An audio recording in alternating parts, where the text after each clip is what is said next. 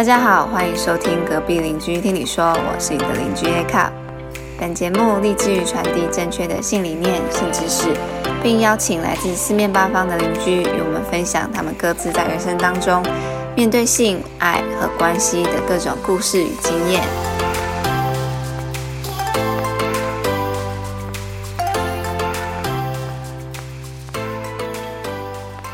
大家好，欢迎收听隔壁邻居听你说。今天呢，呃，这一集我们邀请到两位资深的性治疗师建林跟文慧，来跟我们分享关于性治疗师这个职业，还有当我们需要他们的时候，啊，或是什么状况，我们可以向他们求助。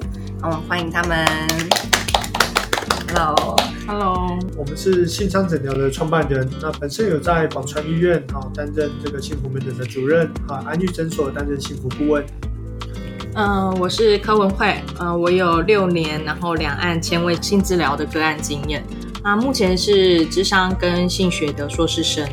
那我们幸福夫妻呢，创立了一个品牌叫做性商诊疗，就是性爱它其实是有智商的，那透过疗愈。用聊的方式呢，智商的方式呢，是可以疗愈你的幸福的。OK，我觉得应该很多听众都还不太了解什么是性治疗，因为我想虽然智商都已经很普遍了，可是还是就是想到智商，大家还是不飒飒，何况是性治疗，对不对？因为它可能有结合到智商的一些技术嘛。那我今天就想要先请问两位，嗯，可不可以简单跟我们分享一下什么是性治疗？那它跟我们去看泌尿科、妇产科，或是我直接去找心理师有什么不同？好，那呃，其实性治疗是一个很大的一个范围啊，就是很多情况下，这个啊泌尿科啊、妇产科啊，或者说心理咨商或性治疗师都是在做性治疗，啊，只是大家负责的层面比较不同而已。嗯。那么，当然以一个医师的角度来讲，他比较是从生理层面来做处理啊，他会从询问你的病史啊，或者帮你去做一些抽血检验，甚至做开刀呃这个给予药物啊这样的方面的处置。那心理智商，他主通这个谈话的方式啊来带领啊了解个案他在这些性方面的焦虑。那性治疗师呢？它比较多的是，我们会先来做一个评估的方式，好来确定，哎，他可能是心理、生理还是两者的结合。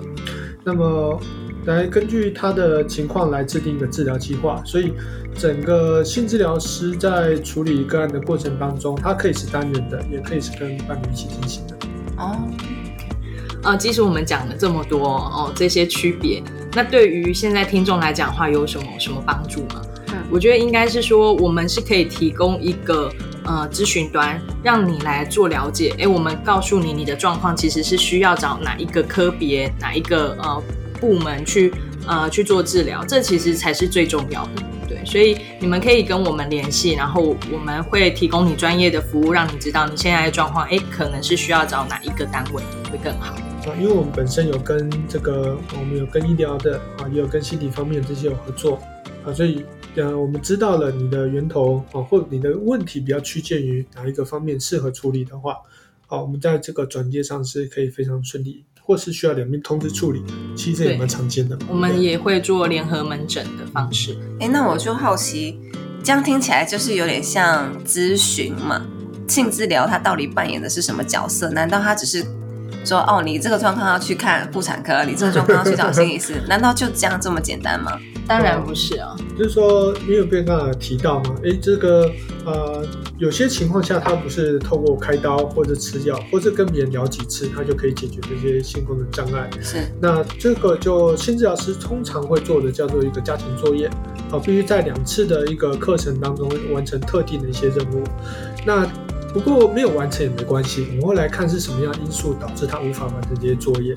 好，那其实这才是比较是啊，新治疗师在做的事情。嗯，我觉得厘清一点哦，我刚刚说的就是咨询端的这个方这个部分，是我们其实最初的初谈一定会做到这个，因为让你分级，让你知道你是属于需要喂教还是辅导还是训练。但是性治疗师真正的功能就是在治疗性功能的部分。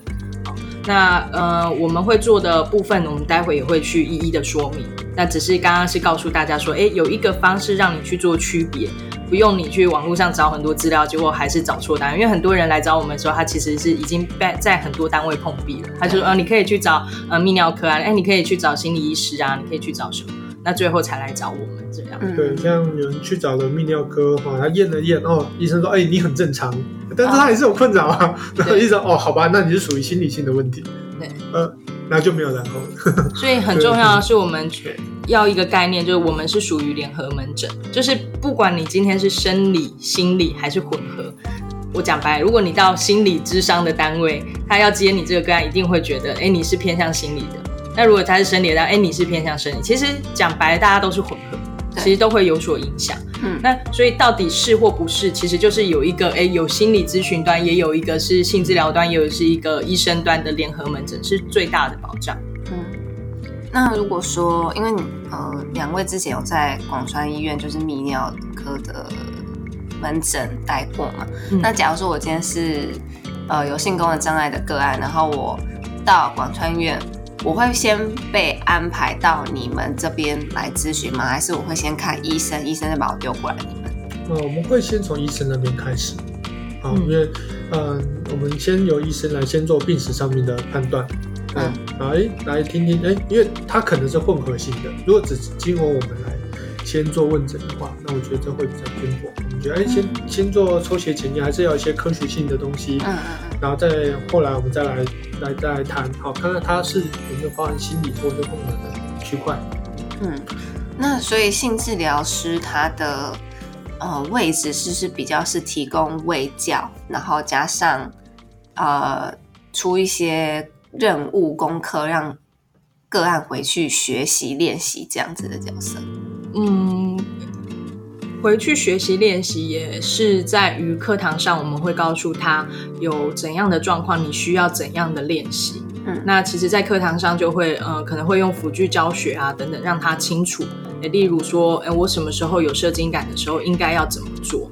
所有的方式都理定的很清楚之后，才会，呃，让他回家可以好好做这份作业，而不是说，哎，你回家就做这几个作业就好，是不太可能。而且有些作业其实跟这个性的障碍有时候没有太大的关系，跟沟通会比较有关。系。哦，我是双夫妇或是伴侣接起来，对，有时候也牵涉到个人的一个他的成长。例如，呃，我发现有很多呃自信缺乏的这些个案，好，那如果你只提升他们的性自信，哦，他们经过锻炼，哦，他们在性上有能力了，嗯，好。但是去跟女生面对的时候，他没有那个自信呢。对，他的他的自信可能性是够，但是跟女生的社交技巧的能力是完全不足的。是啊，所以这个我们也包含也也要包含在里面，不然你做你做的再好，你也没办法真正让他使用他的，对他使用不了。对哦，了解。可是这样子听起来非常广哎，其实是蛮广的，因为不知道他们会带什么议题来。对，因为这样听起来，我觉得如果说对这方面是完全。零认识的会听起来都不知道该该不该找这个专业。没有错，所以呃，最好的方式就是呃，你先来做一个初谈。嗯，对，那我们会告诉你，也许你不需要，什么都不需要，因为有很多人都认为他可能有什么障碍，然后聊一聊，哦，最近两天才发生啊，那没事，那没事，你可以回家。因为每个人的那个程度不太一样。嗯，OK。那因为刚刚有稍微提到说。呃，整个一个看病的流程，那能不能请两位再进一步介绍说，如果我真的进入了疗程，或是进入了这个呃，对，就是疗程嘛，你们可能会开几次的训练，那它是如何进行的？是团体的呢，还是个人的？还是我要我要把我老婆拉来吗？还是怎么样？嗯，大多数的情况下，他会是单人的啦。对，当然，呃，如果有伴侣的支持，哦，那其实伴侣的加入是件啊蛮好的一件事情。那以一个啊我们在进行的方式比较，呃，在团体的方面我们还在努力啊。目前我们有开过团体课程啊，不过比较偏向是实验性质的啊。那呃，毕竟这个团体的好处就是。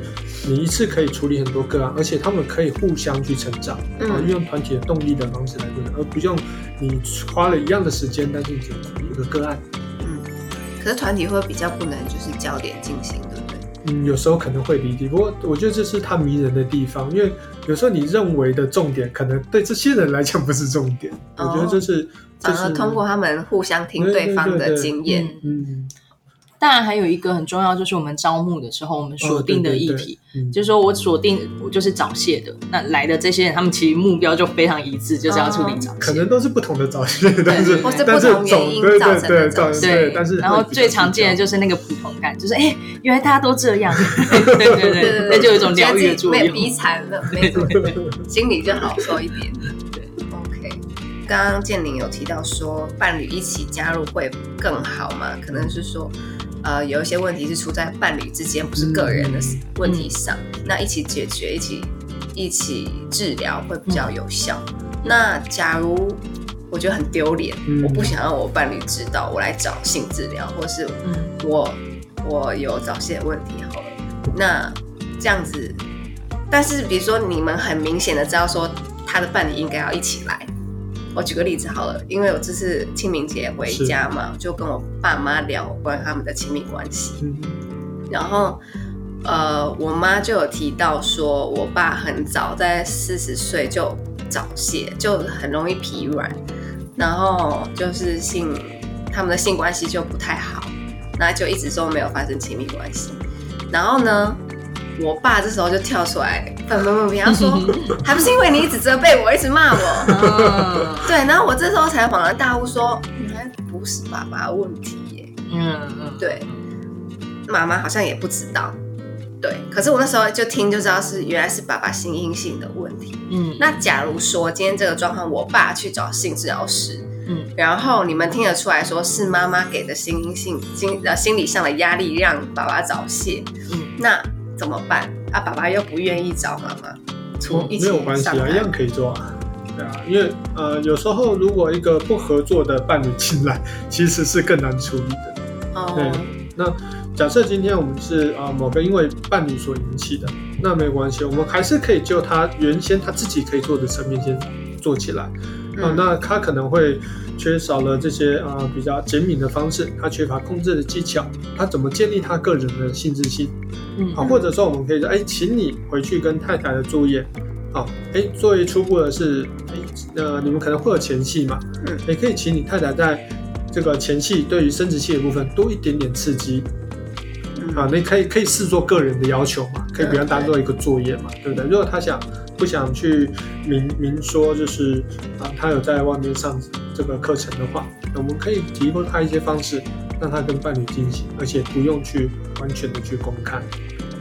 但但但有些情况下，我还是会鼓励啦，但是要取决于啊案主他不愿意是是做这样的尝试。嗯，这个部分我蛮有心得，就是我曾经做一个，刚他真的就是太怕老婆了。那其实，在呃他自己个人的训练上已经非常 OK 了。那他也不敢邀请老婆来。那时候我印象很深刻，我们做的是心理压力的适应，就是他的状况呃已经是好了，但是在那过程中，我们去想象就是一样，就是老婆在责备他等等等等之类的，就是他的演嘛。对对对对对，他的状况还可以持续的越来越好。那这时候就是在给他正向回馈，这也是一种方式。我觉得那一次还蛮特别的经验。但是其实重点，如果回到刚刚的主题，如果伴侣嗯不知道怎么找他来的话。我用了两个方式，有一次有一个人来，她说她老公吃色，那但是她老公不面对，那那请问我该怎么办？嗯，对啊，因为伴侣 对啊，伴侣的问题是伴侣的，那伴侣的阴茎你没办法把他带来啊，所以重点就是我就请他自己先去，呃，我我们先帮他个人上课，对，就是他自己其实就是要先说是自己，因为他自己呃一部分他的情欲也没有到很很有情欲。他想要先调整他自己，对，那可能上了一堂两堂之后，老公发现老婆不太一样了，然后老婆也会说，哎，就是他来陪我上课，然后就把老公给邀请来了，然后我们再来处理老公的赤色，这也是一种方法。那甚至有一次是真的真的没有办法了，然后我们就是在咨询时，我们就演练，你回家要怎么去跟你的伴侣提这件事，然后演演练过，其实因为他是一个没办法去。开口做这件事的。他已经到了第我们总共六堂课，他已经到第四节、第五节课，他都始终不敢开口。可是他的问题，他自己的状况都非常好，可是他就是跟伴侣的问题。所以我们当时做了很多的演练，就是角色扮演，对角色扮演。后来他就回去，然后就成功的跟他的伴侣做了沟通，这样子。然后我觉得那次让我印象非常深刻。对，然后后来他的。那那次真的，那次的演练非常重要，后来他状况就好好很多。这样听起来是有点像带领带领他，像朋友，对对对对对，他一起建立他的自信，对感情方面的自信。对，而且这样子听起来就是，像你刚刚提到迟射的那个案例啊，嗯，就像我一开始听到会觉得说是迟射的那个人的问题，嗯，但是你却带出说其实老婆她的性欲的方面。也是可以做改善的，对对，所以其实性治疗它，我觉得很特别的地方是，它就是你们说它都是复合性的问题，嗯，那可能不只是个案本身，对，那这边就想要问你们一些比较常见的案例是什么？就是比较 common 的问题会去需要找到你们，比如说你刚刚说性功能障碍嘛，那可能有分男生女生。或者是同志啊，跨性别等等。嗯，比较常见的以男性来说啦，哦，就是早泄、阳痿跟性欲低下，哦，这三点是最常见的。女性来讲的话，就是呃，性交恐惧、性交疼痛，那还有高潮障碍。哦，但是我我很想要特别的去去告诉大家说，不是等到有障碍才来处理，而是呃，预防胜于治疗。甚至是促进性健康，所以只要你有呃关于性的问题，都欢迎拨打零九七零零九一七零九。突然突然打广告是干嘛？没有，其实我真的觉得，因为后来有这个专线的时候，我我我我印象还蛮深刻的啦，就是有帮助到很多人，甚至有一个人他说他已经就是在在打这通电话之前，他其实很想要。从高铁那个轨道那边跳下去，因为他的性功能障碍已经，他他在呃社会上是很有地位的，可是他性功能障碍问题已经影响到他的身心健康、伴侣的感情，还甚至婆家娘家之间的问题，所以后来他就打电话来说，对对对对对，我就想说哇，我从来没有想到治疗性功能障碍，其实还会跟生命这件事情是有关系，对，因为他就是深深影响他整个人际关系。对他的亲密关系，甚至他个人的健康。对，嗯。那我碰过的是说，以常见听到的就是很多的男性患者，常常会把自己的性功能障碍归结于他过去的自慰的行为。哎，我是不是弄太多次啦？所以我才有这些障碍啊？对，就觉得好像射太多精了，对对对对，没有力气，没有射在什么低肌、低血啊等等之类的。不过，呃，尽管呃，现在的性知识哈算是蛮普普普遍的、普及的，但还是有很多的案主会有这样的一个想法。嗯，那不过我还这边还是要呼吁一下，就是确实不良的自慰习惯是有可能会导致性功能障碍的啊。不过那毕竟不算是多数。哦，那而且即使是啊，即使你是因为不良的习惯所导致，自慰习惯所导致的，那也是无法改变的过去啊。所以我们要怎么改进，那才是最重要的。对，好，那这边的另外一个特殊案例是，呃，有人曾经他的包皮被割了，然后他就不知道怎么做爱了，他就不知道怎么自慰。是已经恢复期过了吗？没有，呃，对，恢复期过好几年。他说他没割之前都很正常，割了之后就出状况。是说他比较敏感还是怎么样？呃，我觉得这可能对不熟悉。他说那他好像换了一只全新的，怪怪对怪怪的，他他无法跟他旧有的模式连接起来。哦，那我觉得这个呃，但泌尿科医师有的很不错哦，有的会说，哎，如果没有必要，可以不用进行啊。但有的泌尿科可能没想那么多，啊，觉得哦你要割好吗？那我们就割了。哎，但没有，因为对对，他可能对这个信使的部分没有在更多的了解啊。但有时候，呃，贸然的去做一些啊跟动，可能会就会导致我刚才说的，哎，他不习惯、不熟悉，他不知道怎么，而且你割了也回不去了，它不是一个东西可以补起来的。嗯，对。那那个啊，案主，我记得花了好久时间，我们才把他的一个新的模式建立起来。性高潮的模式，对对对。那我可以发个问，就是你们会怎么进行？这个练习？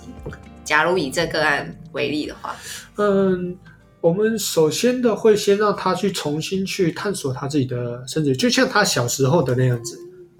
只是他一下子他目标太高了，因为他过去都是所谓的很正常嘛，他认为他就可以正常的勃起、正常的射精，但其实我们就要先要就让他小时候去玩玩他，啊，去做一些简单的触摸，对，熟悉它，哎，慢慢的去挖掘什么哪些地方可能能让他累积感觉，我觉得累积感觉才是最重要的，熟悉和累积感觉，然后他就可以找到一个全新的体验，而不是一直执着在过去，就像我说的，呃，因为。他也回不去了，他就是已经发生了。嗯，对。那这个状呃，这个领导是会治疗是会在旁边告诉你怎么做，还是我要回家做？哦，但是有些情况下，我会在旁边告诉他该怎么做。那他会不会就嗯不不自在之类的？我想不自在通常会出现在他们的第一堂或第二堂课，不过到后面就其实都还蛮习惯，因为他知道。呃，这跟我们这样的一个啊性治疗师，啊，或性健康管理师，啊，我因他知道上课的风格就是这个样子，来这边就是有一点心理建设了，嗯，就是要解决这个他的遇到的状况，啊，遇到这些状况，啊，那他的确是需要把裤子脱下来，我们教导他要知道该怎么做，不管有时候用辅具啊，或者是口头说明，然后他回家自己做，呃，不能确保他到底是执行的是否正确。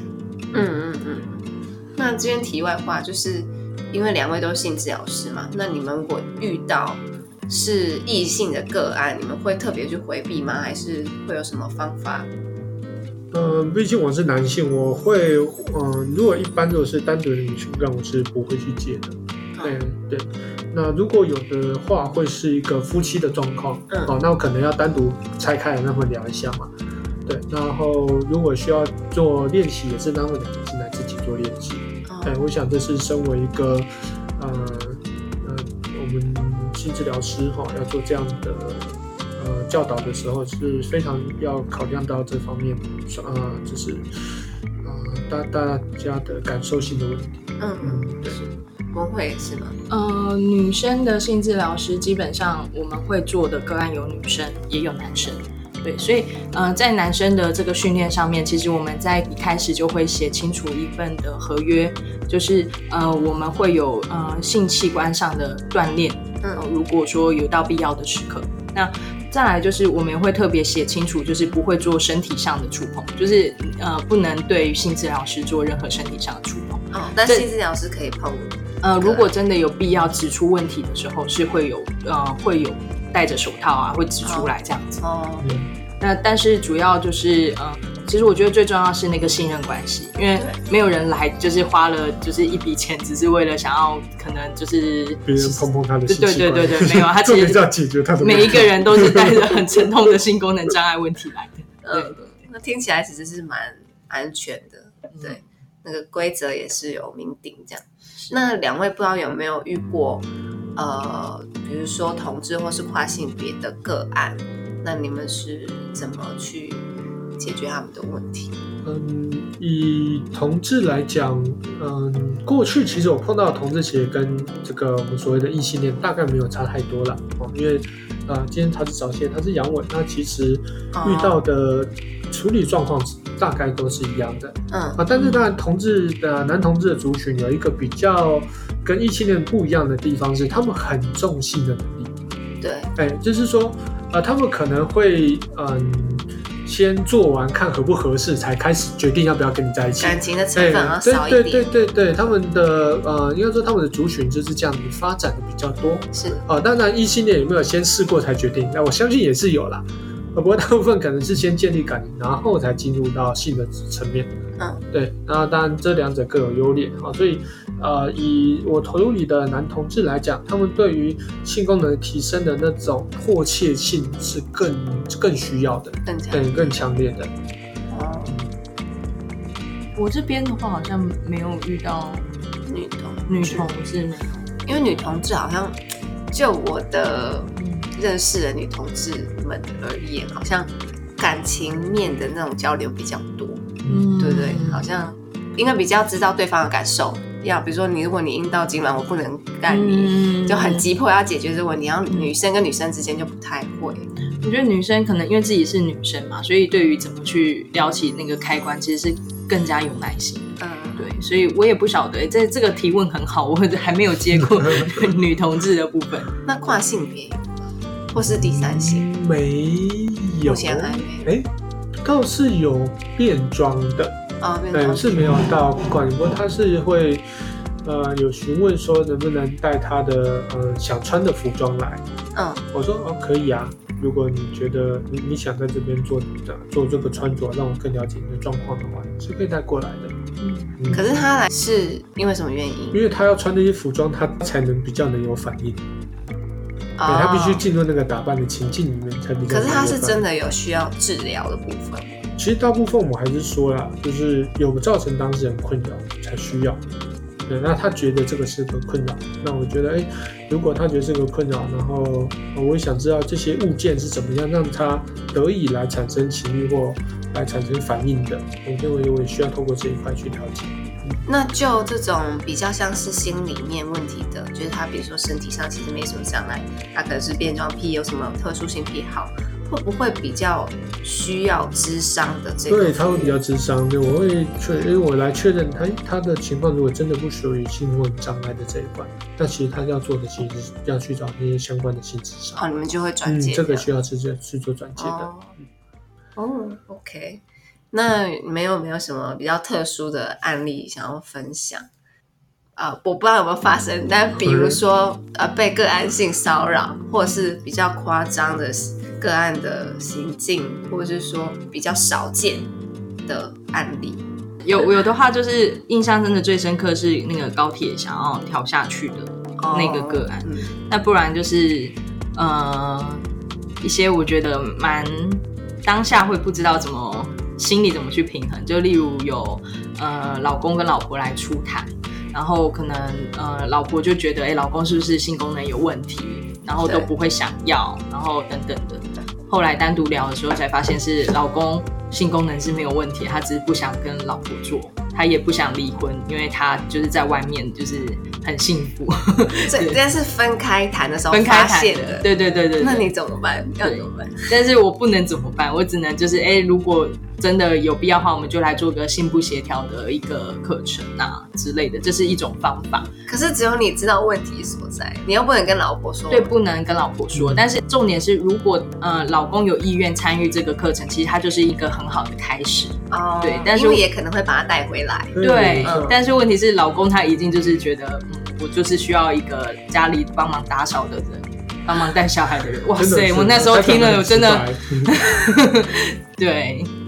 那如果以你的角度，你听到这样的话，你会不会有一点会 被你的价值观所影响，然后想要去引导老婆说你可不可以放下？对，就是会有会有人格分裂，对，就很想要劝老婆离。但是你又必须要就是专业，对，就是所以会有两个声音在告诉自己。可是这时候真的就是要回到你的专业，应该要做好你的伦理守则，这是没有办法的。不过特殊案例是。他从电话一来，他就说有能不能保证治好？对，他很强调叫保证哦，特效药，很多人都就是呃，我有听过很多，但有很多人会担心，有些人也希望有个保证，就怕钱白花。对对对对，那通常我们说，哎，那我无法说保证百分之百嘛，但是我们会尽最大的努力，好，或我们会彼此互相合作，我们可以把这个啊课程的进展拉到最高哦。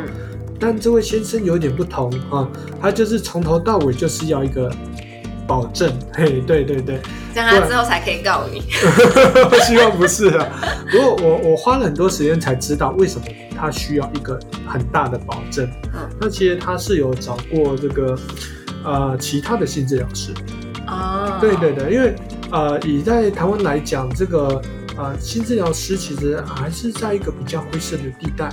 而一般的这个呃患者哦或者消费者其实不知道这些新治疗师的来历是什么，他到底有没有啊进行过什么样的培训，他们上过什么样的课，他有没有一个督导或是像我们一样的联合门诊，其他人可以帮忙看，他是不知道的。嗯，所以呃他去花了一个很大把的钱，然后却没有得到他应想要的一个效果，所以。呃，前面他的这个不信任感或者要求这个保证，就要的非常重是这个原因。对对对。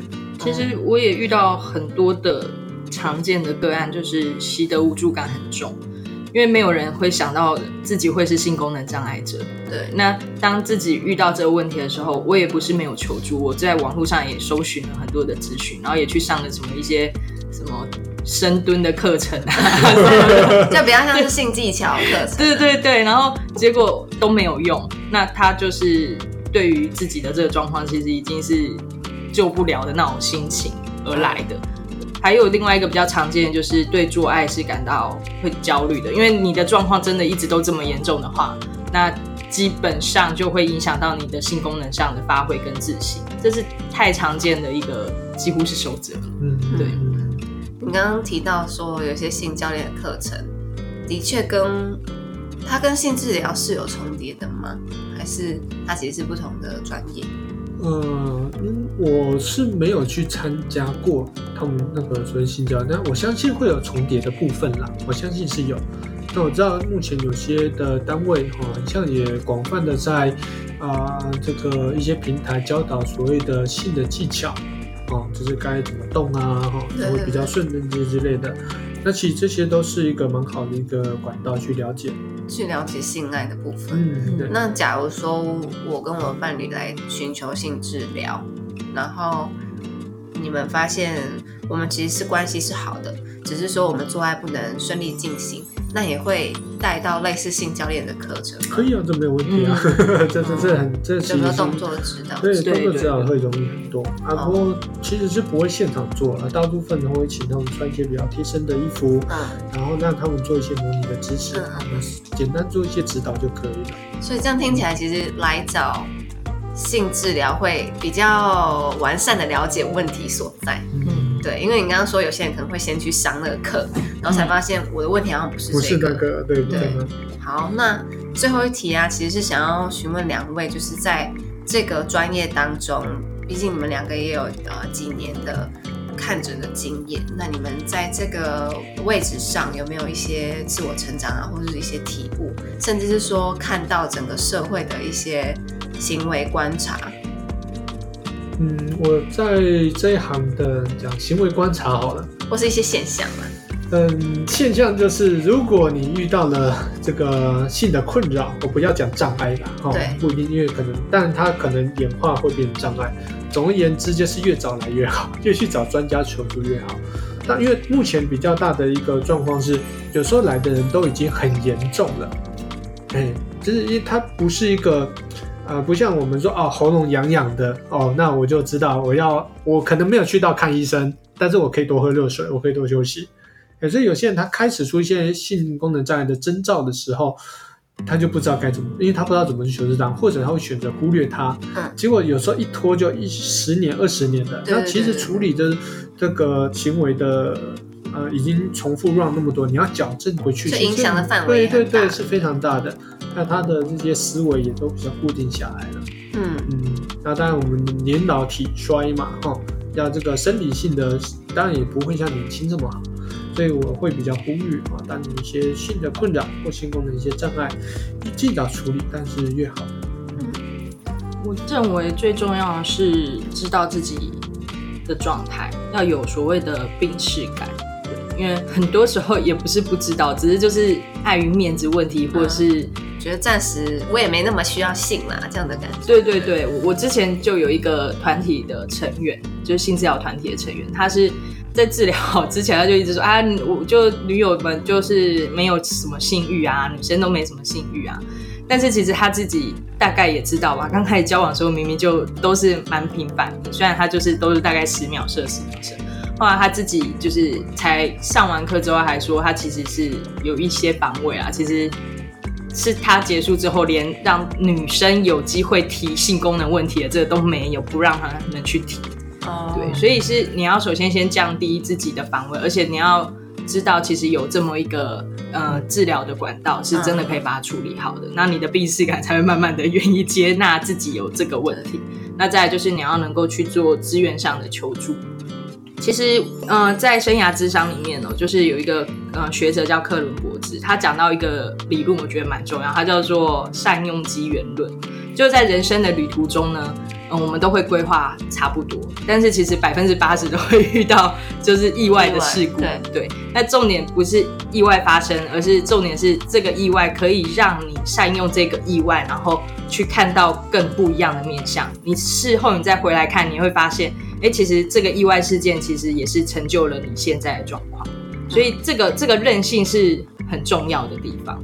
对，所以为什么会突然提到这个？其实，在性功能的生涯路上，其实也会随时可能，因为我们有大我我个人就有一千多位的性治疗个案经验，所以已经大概可以列出说，大概在人生的旅途中有哪几条是就是很容易出现就是问题的路。像我很感谢的个案，我在跟他们身上学到很多。以前我入行的时候，我还没有还没有结婚，所以那时候不知道原来结婚之后的那个压力是这么的重。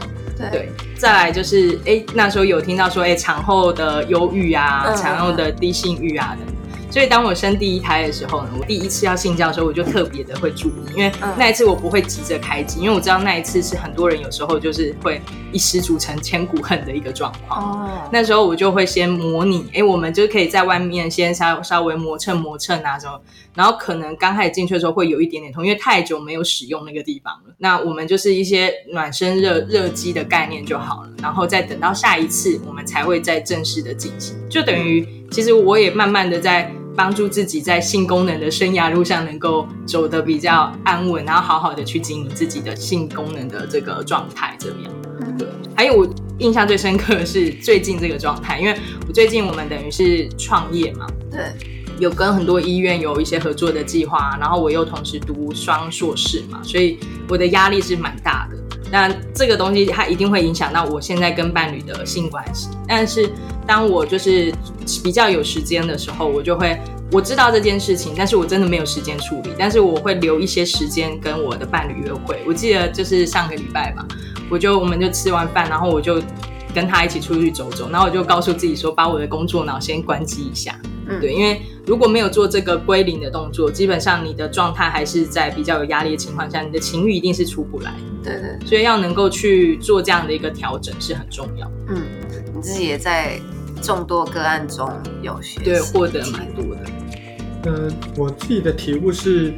嗯，当一个性治疗师，哈，那这个不是性的经验越多越好，对，反而是这个性治疗师他本身有没有走到也有性的不顺的时候的那个心理韧性怎么样出来？我觉得这很重要，可以感同身受。对，就是呃，你不用当一个啊大师，像医师也会感冒，久病成良医嘛。对，就是我的格斗教练，他也会打出比赛啊，对不对？就是没有人是完美，不用对性那么苛责啊，就是我们。对很多事情，很像都比较宽容，但是对于一个性的表现，你像我们知道，常常维持一个巅峰，甚至一个四五十岁的人，男人他还想要他像表现有二十几岁一样，对，所以我就是说，就放过自己吧，那好好认识你现在的身体，啊，怎么跟他相处，去了解啊，现在使用方式，嗯，真的这会更重要许多，真的，嗯。性爱上面也有初老症状，对，就要慢慢接受自己的状态，没有以前年轻气盛那样子的好。就是每个阶段都有不同的课题，对，是的。好，那最后嘞，就想要请两位有没有？想要给我们听众的一些建议，比如说什么状况我可以先知道，说我可以去找性治疗，或是其实什么状况你不用找性治疗，甚至说你们可以提提供什么样的服务？对，呃，我觉得首先你可以先列一下你目前在性的部分，到底遇上了哪些的困扰，嗯，哦，或者你可以直接上我们的网站，有一个很简单的问卷，好，叫性商啊，性商问卷，它有男性的，有女性的。你可以在上面填一填，你会拿到一个分数，你你就可以大概持续评估你需不需要找找专人来做更进一步的询问了。这边的话，我就会一再的强调，就是列完清单之后，嗯，我觉得最好的方法就是来约初谈，因为初谈其实真的不贵，才五百块而已。那你就可以知道你的整体的状况到底，呃，你的未来方向会怎么帮你做安排。对，这是蛮重要。甚至你初谈完之后发现，哦，原来是自己太紧张了。对，其实你的状况是很 OK 的。所以我会比较好的建议就是，哎，其实不妨初谈一下下，你就会更安心。嗯，那再来就是说。如果进入课程之后，那我们不止治疗完那六堂课就结束，我们呃在课程结束后大概一两个月，我们也会去了解你的状况，就是这叫做延宕效果，而不是只是当下效果好了，结果一两个月之后发现，哎，怎么怎么又不好了？就是疗程之后你们还会有后续的关系？对，甚至其实我们一辈子都在赖上面啊。就是你后续有时候有些是也是也是毕业很久，可能交新的女朋友，有这些疑虑的话，就会突然赖赖一下我们。其实这也都 OK 啊，所以呃，性还是回归到最我们刚才谈的性差是一个很牵涉很层面很广的问题啊，所以啊，当然还是建议找有联合门诊或有转诊能力的单位好。那我相信不没有一个单位它可以完完全全的可以来做到单独方面的处理。是。像我们可以这么有力气，也是因为我们其实做的就是整合式的性治疗，就是联合门诊的方式。因为毕竟我们是等于是咨询，我们不可能抽你的血，不可能去了解你的一些指数。对，可是如果有医生这部分联合门诊的话，我想对个案是最大的保障，就不会有比较断层的状况。对对，没错。好，那今天谢谢两位前辈来跟我们分享关于这个性治疗师这个领域。那我相信听众们听完自己也可以大概了解说，哦，原来自己在什么状态下是可以有这个管道可以求助的。那就谢谢建林跟文慧今天的分享，谢谢他，谢谢谢谢邻居们。那他们的这个性商诊疗的官网的链接都会放在我们节目栏。那喜欢这集节目的话，都可以在下面留言给我。谢谢大家的收听，拜拜，拜拜。